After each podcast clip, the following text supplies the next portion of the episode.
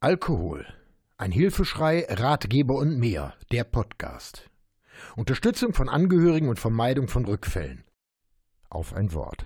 Fallen lassen oder doch kämpfen? Noch einmal greifen wir das Thema Co-Abhängigkeit auf. Mit Bella hatten wir über ihr Verhältnis zu ihrem damaligen Partner gesprochen. Er wollte seine Chance nicht nutzen, hat sich selbst aufgegeben und eine Trennung wurde unausweichlich. Aber es gibt auch andere Entwicklungen.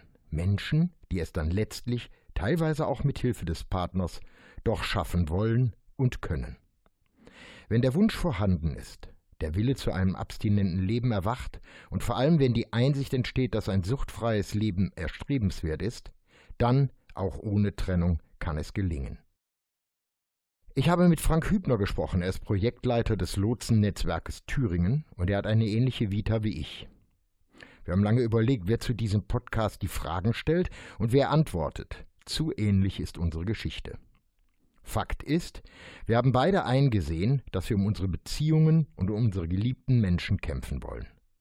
Besser gesagt nicht nur um sie kämpfen, sondern dass wir unser Leben verändern wollten und langfristig abstinent leben wollten. Dies haben wir jetzt über viele Jahre geschafft und in unserem kleinen Gespräch wollen wir unsere Erfahrungen aufzeigen.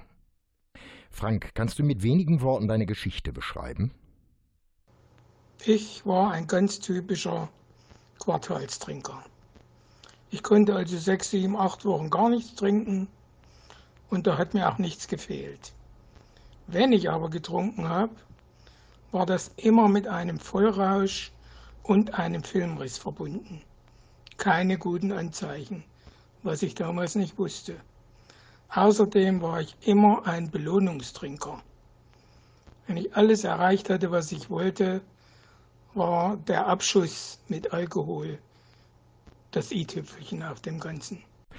Was war dein Wendepunkt, dein Schlüsselerlebnis? Kannst du das irgendwie konkret festmachen? Der Wendepunkt in meinem Leben war der 24. Mai 1990.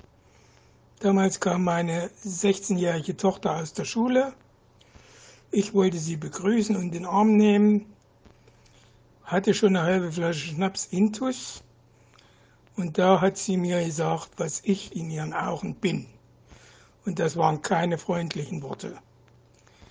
Und dann habe ich mir gesagt, also Frank, noch tiefer kann man im Leben nicht fallen.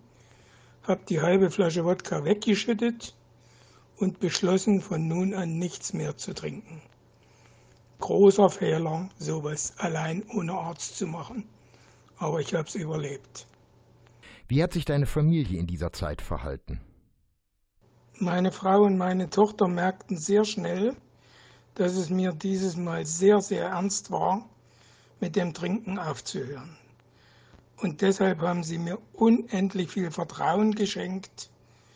Meine Frau hat, ich war damals äh, immer auf Montage zum Arbeiten und meine Frau hat also nicht, wenn ich Freitag heimgekommen bin, einfach so mal probiert zu riechen, hat er oder hat er nicht.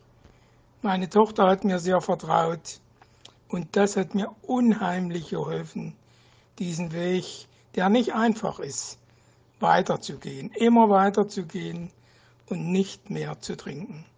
Und das hat Gott sei Dank bis heute angehalten. Welche Maßnahmen empfiehlst du Menschen, die in der Co-Abhängigkeit oder Mitbetroffenheit feststecken, wie man heute sagt? Was kann man Mitbetroffenen von Alkoholkranken mit auf den Weg geben? Eigentlich nur den gesunden Menschenverstand. Wenn man merkt, dass der Betroffene tatsächlich was verändern will in seinem Leben, dann sollte man Vertrauen haben, denn nur wenn man Vertrauen gibt, kann ein neues Vertrauen entstehen. Das Ganze braucht sehr viel Zeit, aber es kann nur so gelingen. Ansonsten ist das Ganze zum Scheitern verurteilt. Und wenn man noch ziemlich jung ist, dann kann man das auch wieder gerade biegen. Aber einfach ist das Ganze nicht. Und es muss jeder für sich entscheiden, wie weit er geht. Wie hat sich dein Leben und dein Verhältnis zur Familie, Verwandten und Kollegen danach entwickelt? Meine Entscheidung, mit dem Alkoholtrinken aufzuhören, hat für mich und meine Familie nur Vorteile gebracht.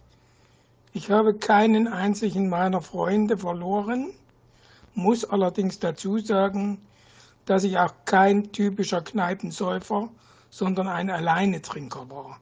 Das spielt sicherlich eine große Rolle. Aber ich habe wirklich alle Freunde behalten. Ich habe viele Freunde dazu gewonnen. Meine Familie steht hinter mir. Äh, ich kann mich überhaupt nicht beschweren. Das ist einfach nur sehr gut gelaufen zwischen uns. Was bereust du heute im Nachhinein am meisten? Am meisten bereue ich, dass ich die wunderschönen Jahre zwischen dem 27. und 34. Lebensjahren weggeschmissen habe. Einfach nur für mich zum Saufen benutzt. Ich habe weder nach meiner Familie gefragt, noch nach sonst irgendwas. Ich war der größte Egoist auf der Welt.